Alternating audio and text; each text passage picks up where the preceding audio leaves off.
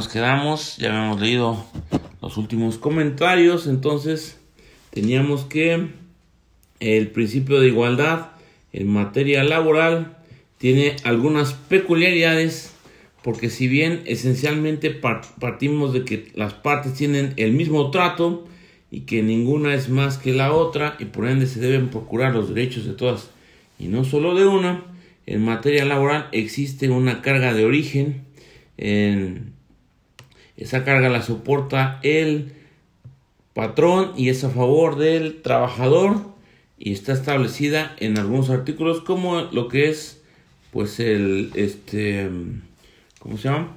el artículo 784 de la Ley Federal de Trabajo en conjunción con el 804 y el 805 de ese mismo ordenamiento legal. Y luego ya tenemos, por ejemplo, aquí en materia penal, tenemos los principios, están establecidos en el artículo 20 de la Constitución y nos dice el proceso penal será acusatorio y oral. Se regirá por los principios de publicidad, contradicción, concentración, continuidad y mediación como vemos, ya varios los hemos visto, porque en general este, forman parte de los comunes, ¿verdad? Pero tienen sus peculiaridades y por eso es que pasamos a analizarlos.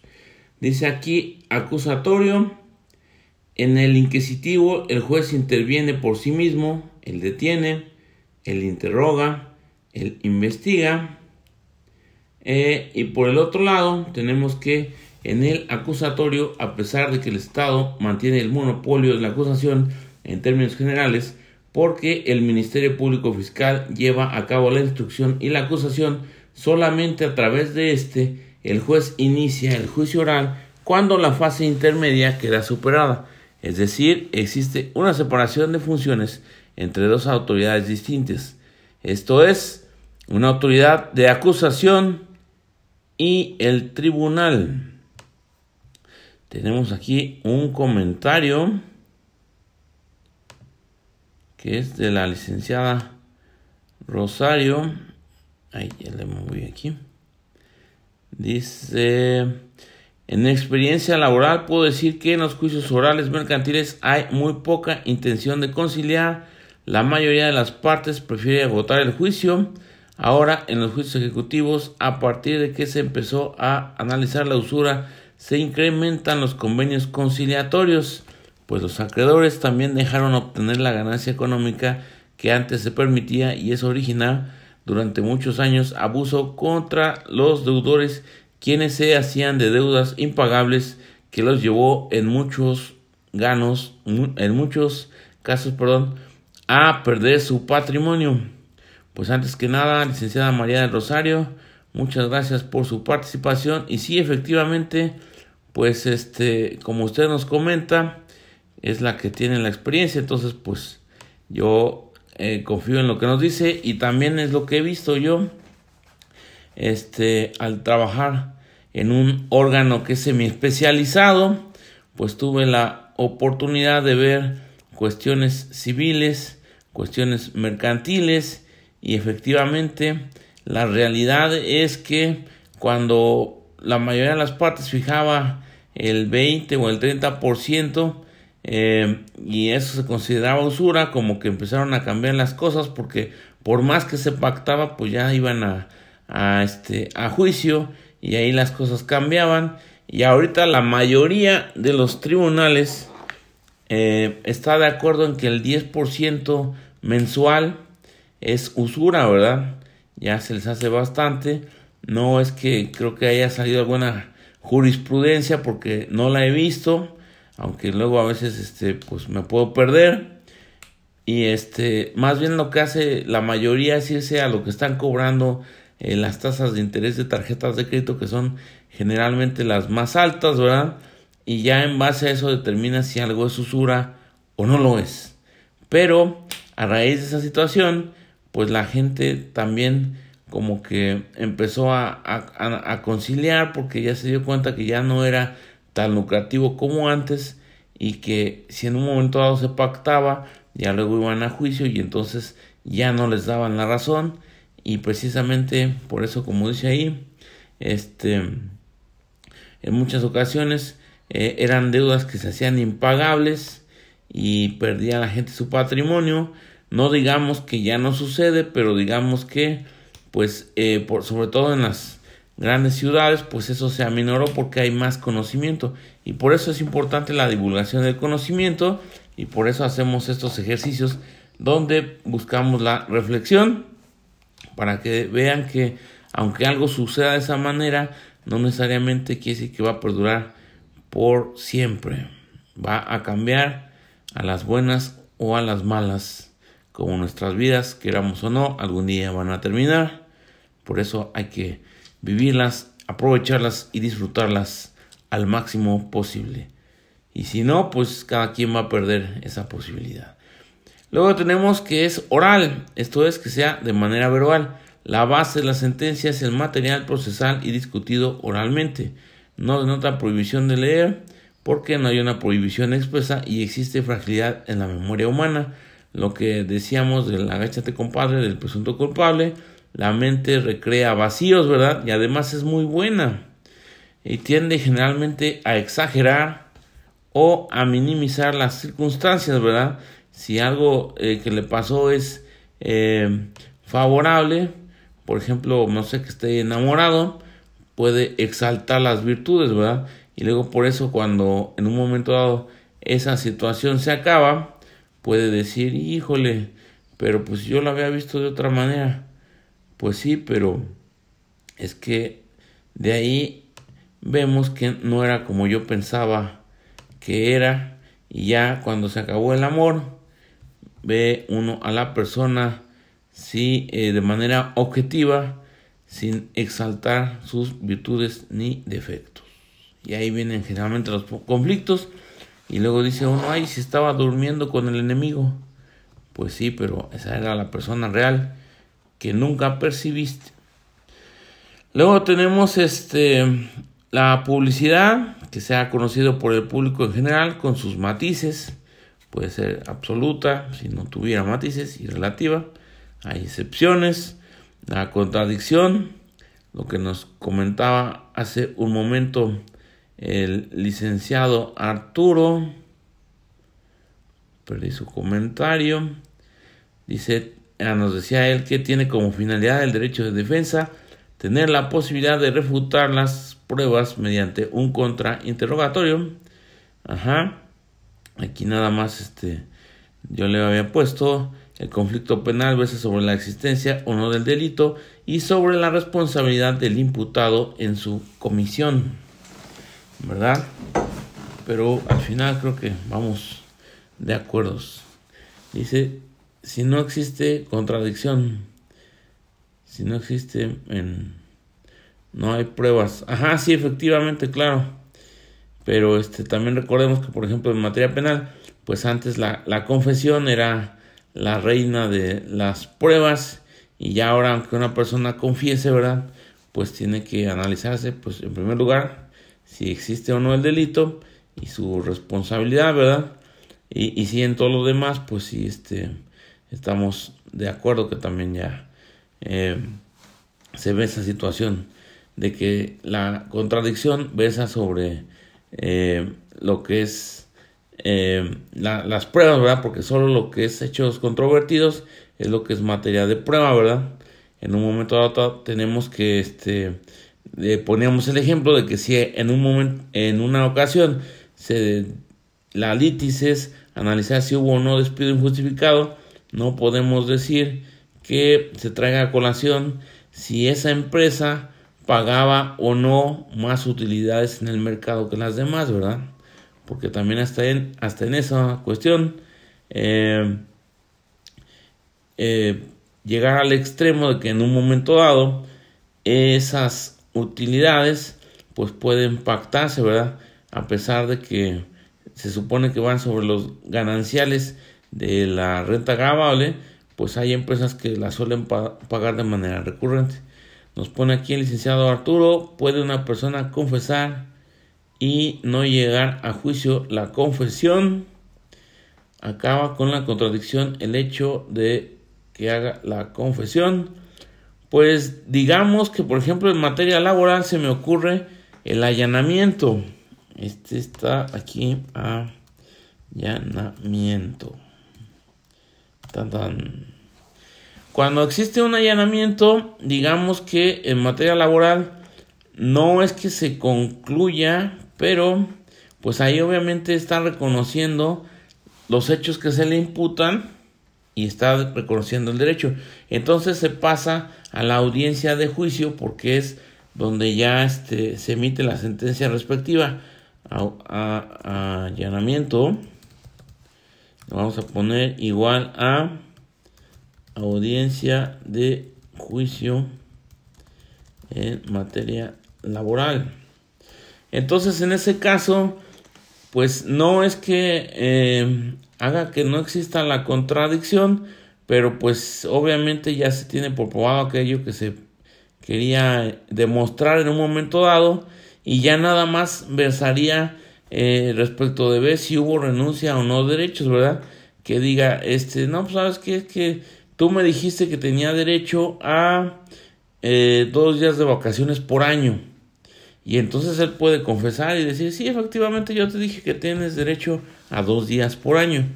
Pero si en un momento dado, eh, pues vemos que la ley federal de trabajo nos establece en el artículo,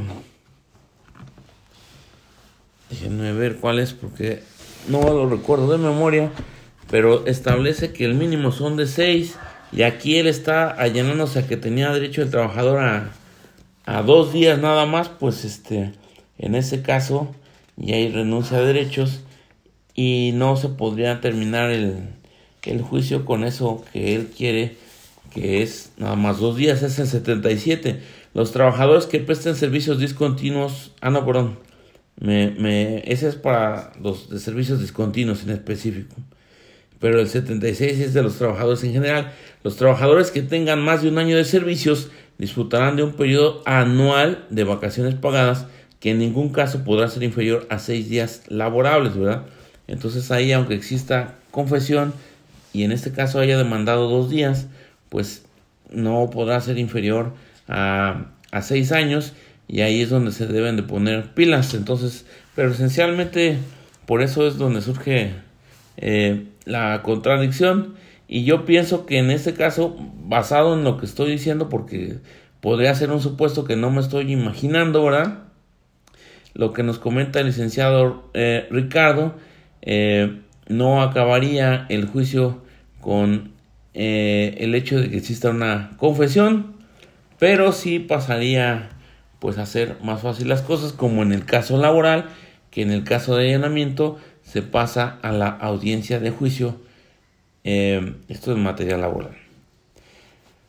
Y así como eso, pues habría que ver el supuesto en particular, pero por eso les digo que en ese caso creo que sí. Luego tenemos este la concentración, el procedimiento se debe desarrollar preferentemente en una sola audiencia o en las menos posible. Dice en materia penal no, nos comenta el licenciado Arturo.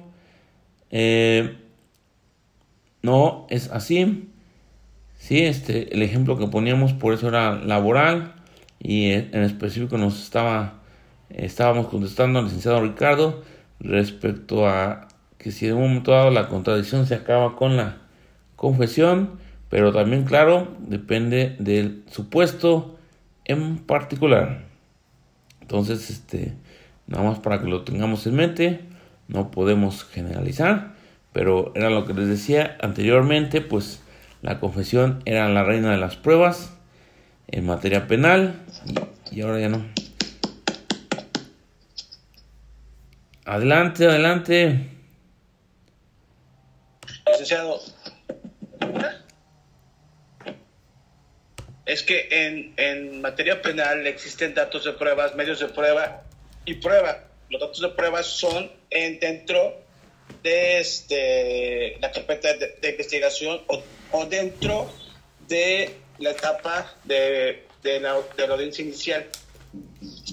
Entonces, una persona puede llegar a confesar este, el delito dentro de la audiencia, o dentro de la carpeta de, investigación y, es, y, ese dato de prueba nunca llegar a juicio porque solamente cuentan aquellas, aquellas pruebas que se llevan a cabo a juicio.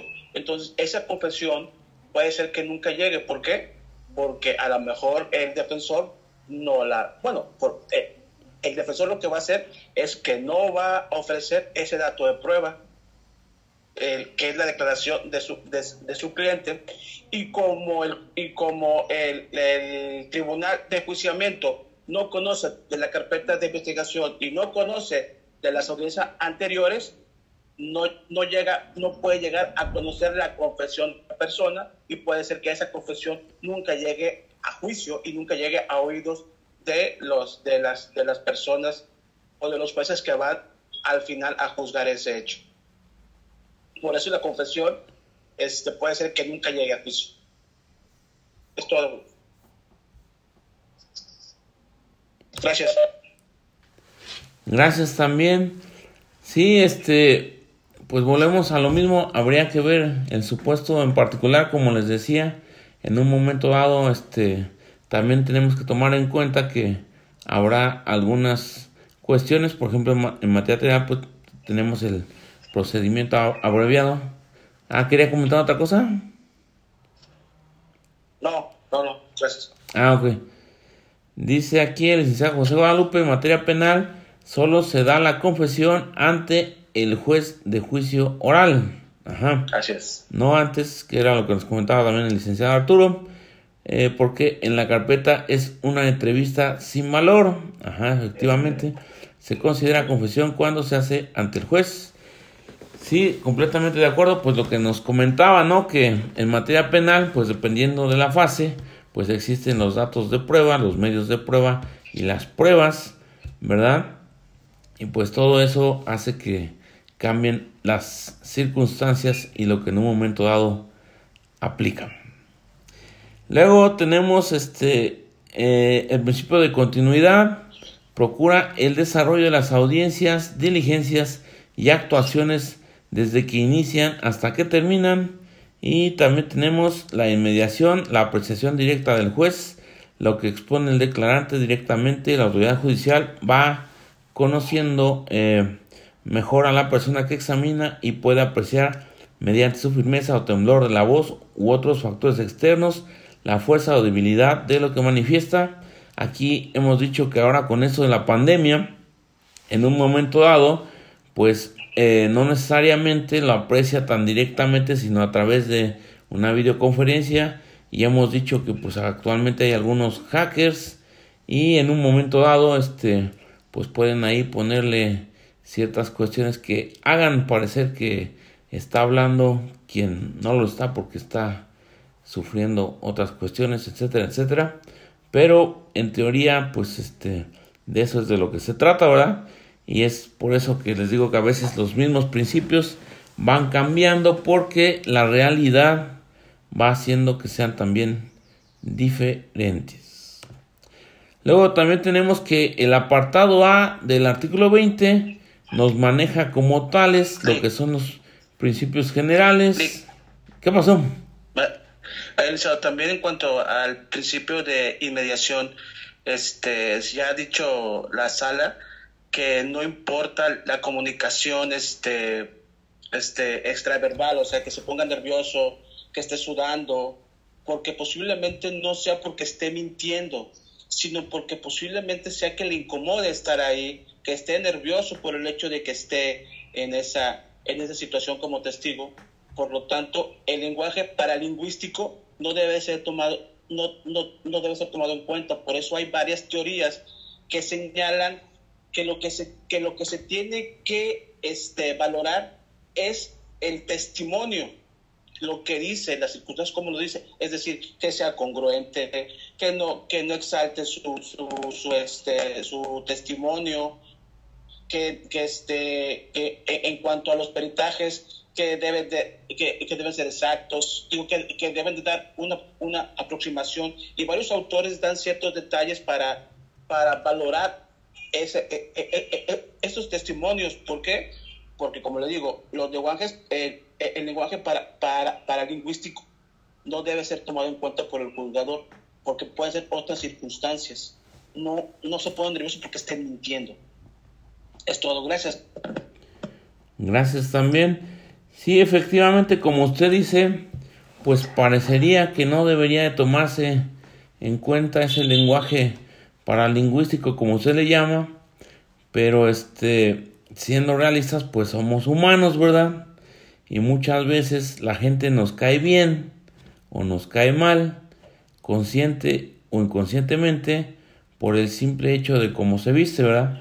Y por ejemplo se han hecho algunos experimentos de personas a las que se les viste de cierta manera que en general podemos catalogar que la sociedad ve bien y en algunos otros eh, esa misma persona se pone de otra manera que podemos decir que está vista como algo anormal, que está más pandroso y de alguna forma pues eso incide en la opinión que tengamos. E insisto a veces es inconscientemente y a veces cuesta trabajo pero pues este por, más que queramos claro que eh, puedo estar equivocado creo que sí incide aunque como bien dice pues debería de omitirse todo ese tipo de cuestiones y hacer alusión más bien a lo que usted dice, ¿no? Y por eso es este, pues algo que puede ser debatible, pero que en la realidad les digo, creo que debemos de considerar que somos humanos, somos personas y hay cosas más allá de lo evidente que hacen que influya nuestra opinión respecto de los demás. Y luego, entonces, este, tenemos que el artículo 20, comentábamos, establece lo que son los principios generales, nos marca la fracción primera, el proceso penal tendrá por objeto el esclarecimiento de los hechos, proteger al inocente, procurar que el culpable no quede impune y que los daños causados por el delito se reparen. Aquí como vemos, nada más a manera de comentario, pues antes se trataba de llegar no al o esclarecimiento de los hechos, sino a lo que se conocía como la verdad histórica, se dieron cuenta que eso realmente pues es algo que muchas veces no se puede cumplir en la realidad y por eso les digo, ahora es lo que busca, aunque no siempre se logra también, pero es un ideal.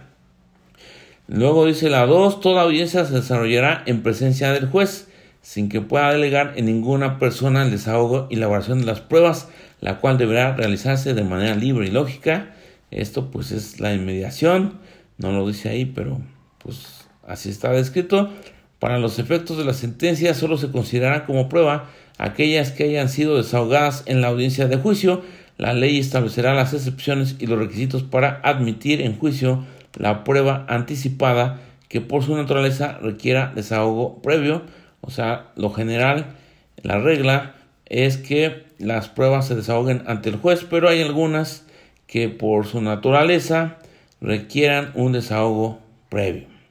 Luego dice, el juicio se celebrará ante un juez que no haya conocido del caso previamente. La presentación de los argumentos y los elementos probatorios se desarrollará de manera pública, contradictoria y oral.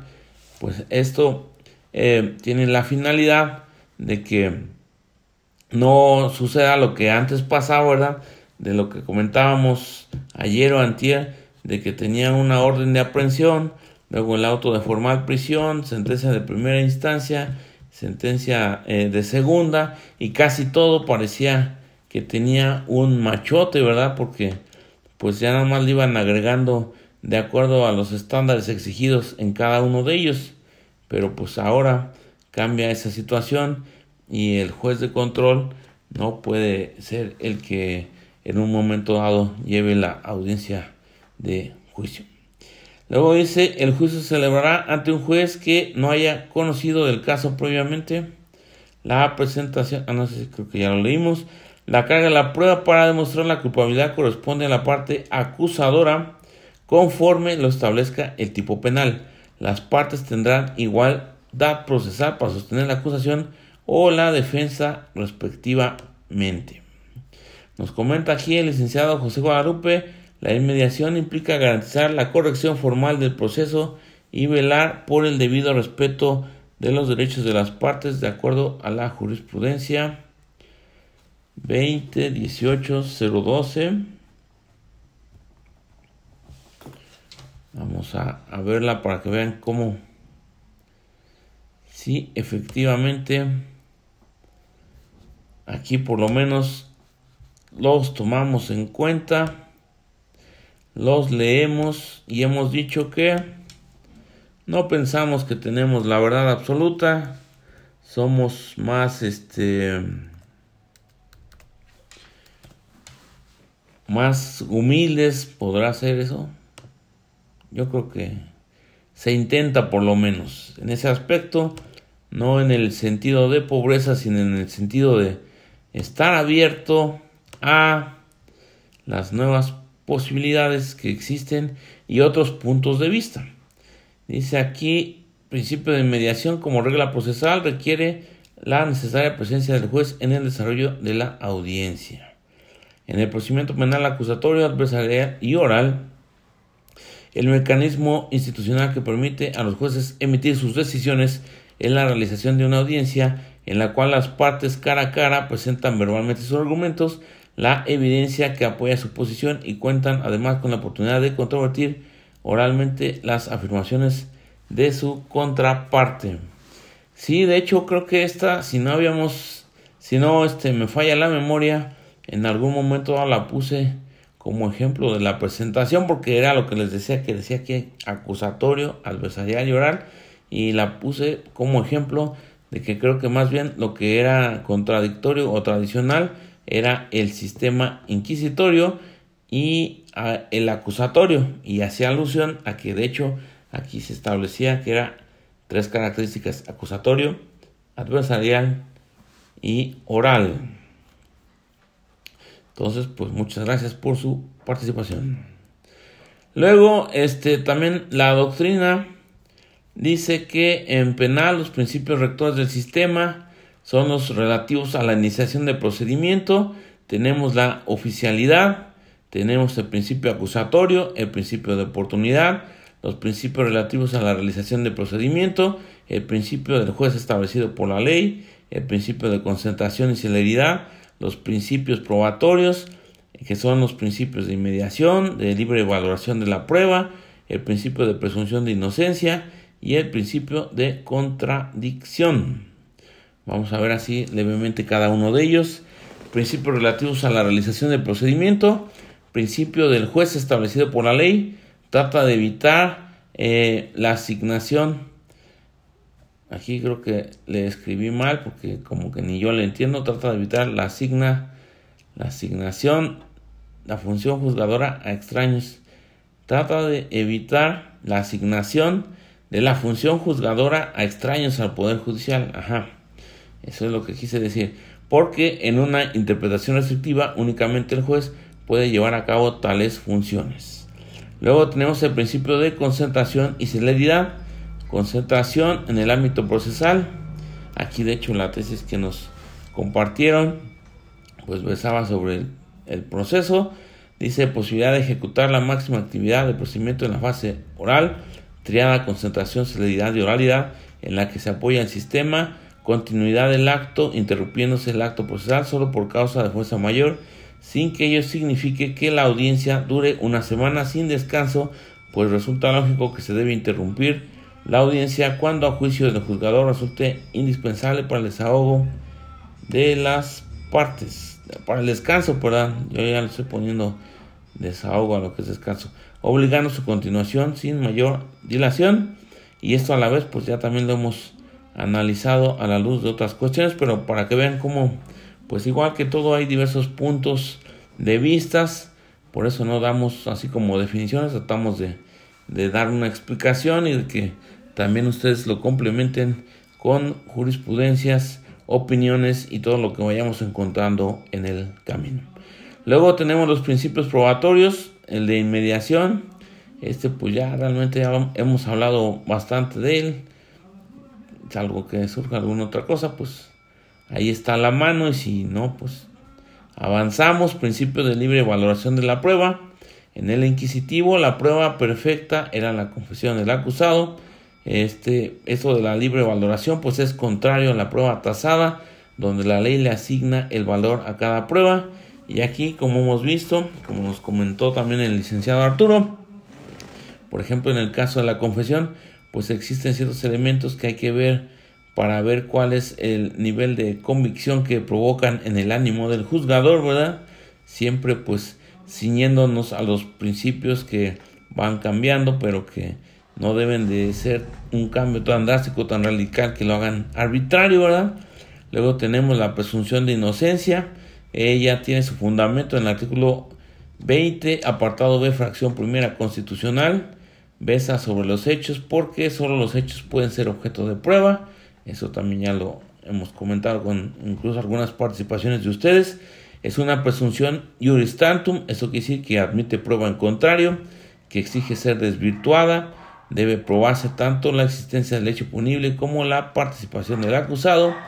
En primer término, es una carga la prueba a la acusación y determinadas reglas probatorias.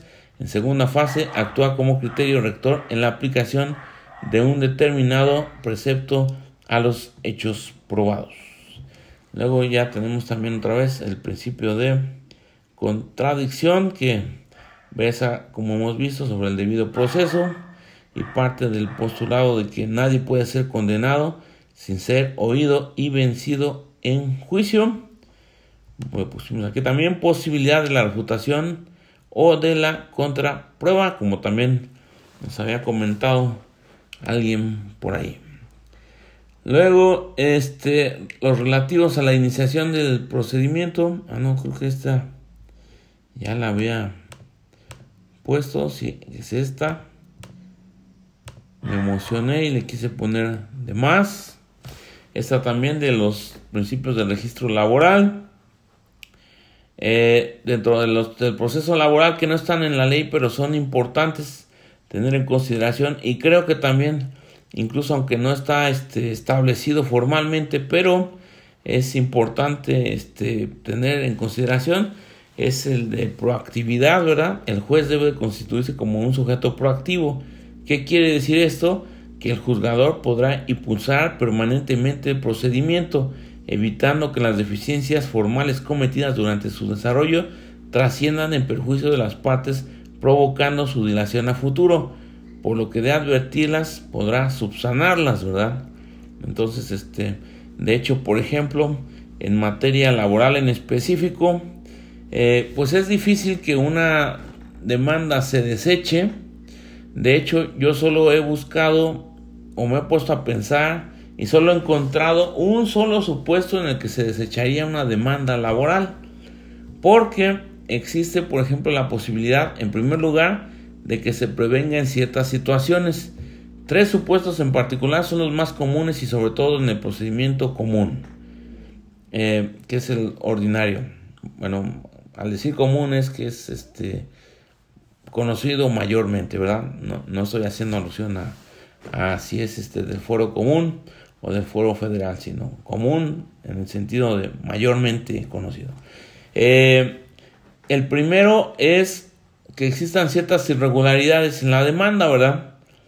Eh, que por ejemplo no se señalen todos los hechos relativos a la misma o sean de, manera deficiente. Por el otro lado, tenemos que se omita señalar el salario y por último tenemos que existan acciones contradictorias.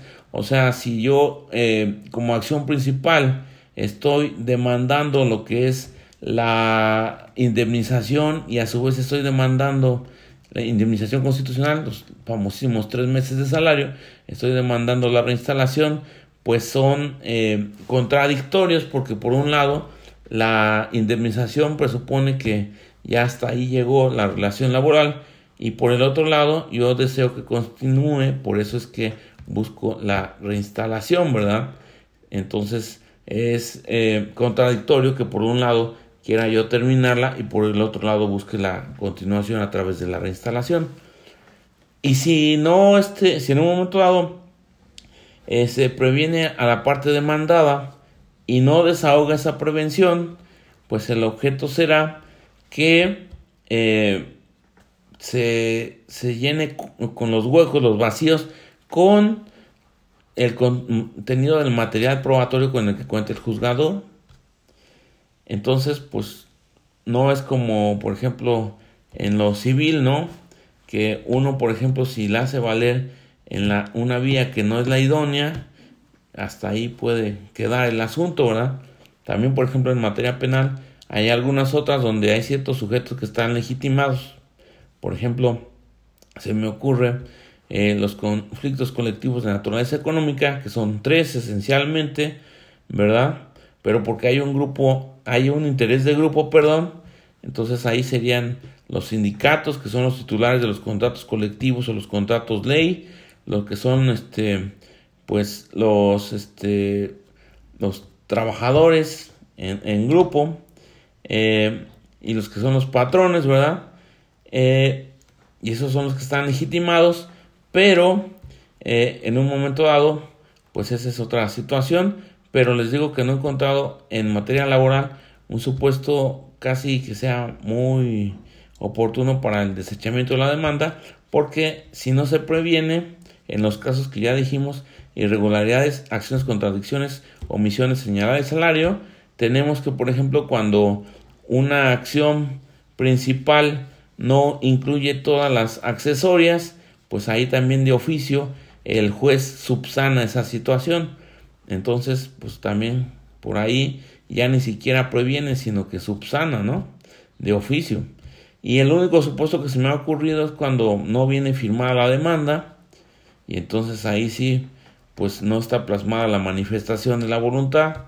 Si en un momento dado se previene y pues tampoco comparece a desahogar esa prevención, pues no existe la, la, este, la certeza de que efectivamente haya querido instaurar la vía judicial y entonces ahí sí sería el único supuesto que a mí se me ocurre, pero salvo eso, pues creo que no hay otro en materia laboral.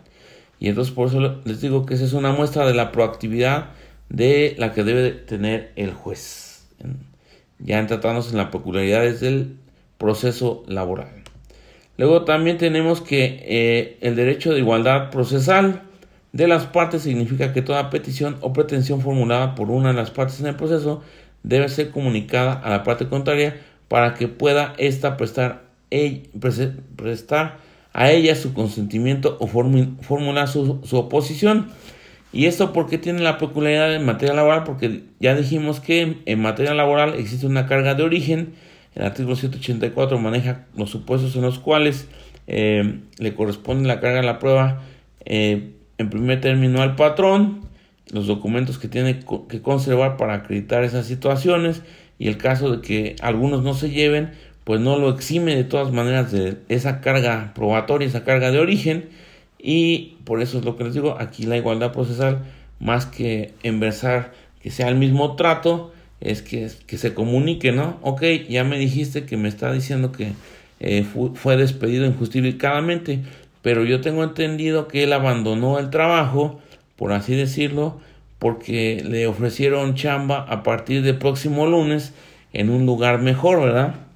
Algo así como que puede incluso llamar como tercero interesado al patrón de la nueva empresa para que efectivamente corrobore esa situación, ¿verdad? Entonces, por eso es también importante la peculiaridad de la igualdad procesal en el proceso laboral porque es diferente. Y bueno, ya ayer habíamos visto lo que son los principios personales, procesales, fácticos y de la sentencia. Por eso no nos vamos a detener tanto en ellos.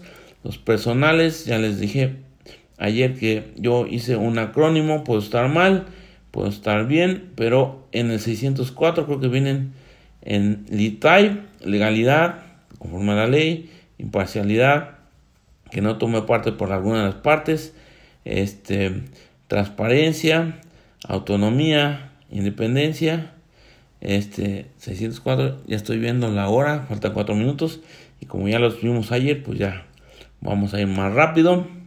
Los procesales, eh, el CCCSV, público gratuito, predominantemente oral y conciliatorio, 685 de la LFT, continuidad, inmediación, concentración, inmediatez, celeridad, economía procesal.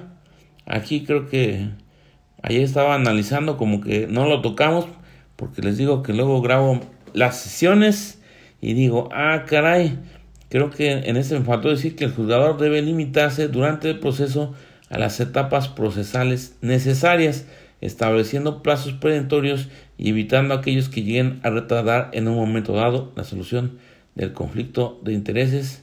Le di lectura rápida porque les digo que ya quedan poco tiempo, pero veo aquí unos comentarios. Este dice la licenciada Sonia en relación al principio de contradicción, ¿qué pasa con los acuerdos probatorios? Son inconstitucionales al relevar de la prueba al Ministerio Público, pues ese pudiera ser una una forma de, de verlo, ¿verdad? Eh, si los acuerdos probatorios yo, yo más bien pienso que, pues, haciendo alusión a una interpretación sistemática, pues, eh, no necesariamente, ¿verdad? Pero, pues, desde un punto de vista a lo mejor más estricto, pues pudiera pensarse que sí. Entonces, este, pues ya sería cuestión de, que cada uno lo analice, pero desde mi punto de vista, pues este, no necesariamente, sino que volvemos a lo mismo.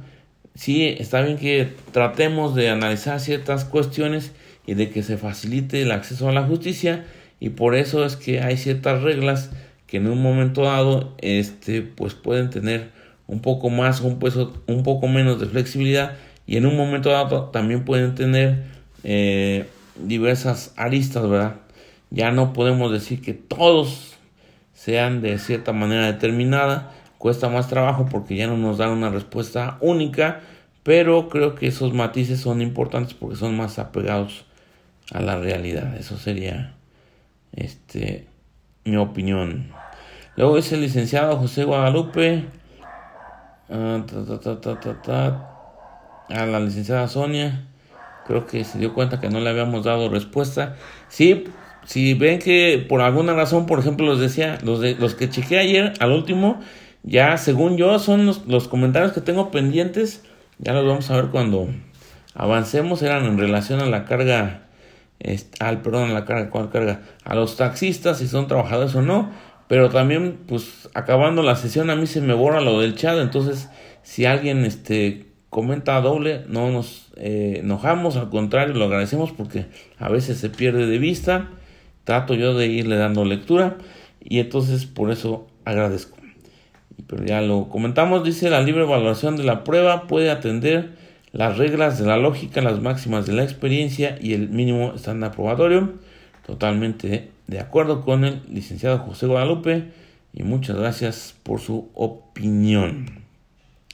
Y bueno, ya nada más para repasarlos porque les digo que más vale este ir poco a poco los fácticos que pesan sobre la realidad eh, hay que este, preferir la solución del conflicto sobre formalismos, ese está en el C85, principio de realidad, la realidad sobre elementos formales que te contradigan.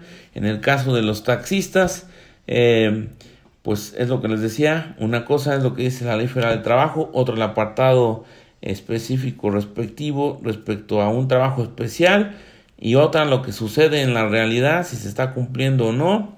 Y todo eso va envuelto porque recordemos que aunque las partes eh, pacten renuncia de derechos, pues se puede reclamar la nulidad. Entonces, no que no necesariamente que algo salga de una manera está este legalmente apegado o no a derecho, pero se puede reclamar en la vía jurídica. Luego dice solución de conflicto, solución de conflicto sobre formalismos. Y ya habíamos visto de la sentencia fundamentación y motivación, fundamentación, el precepto legal aplicable al, caso, eh, la motivación, los motivos, por qué, eh, razones particulares, ese fundamento, ese precepto es aplicable al caso concreto, la verdad sabida de algo conocido, llegamos a algo eh, por conocer, la buena fe, por principio de cuentas, pues pensamos que actuamos de buena fe, apreciar los hechos en conciencia, no reglas formulismo sobre pruebas, estudio y evaluación de pruebas. Pues ya estos ya los habíamos visto ayer. Ya vamos a ver eh, el lunes los de oral mercantil en los que nos faltan. Si alguien no le quedó claro alguno, tiene alguna otra opinión, favor de hacerla llegar. Y de lo contrario, pues les deseo que tengan un excelente fin de semana. Nos vemos, si no pasa otra cosa, el día lunes. Y les deseo hoy siempre lo mejor. Arrivederci.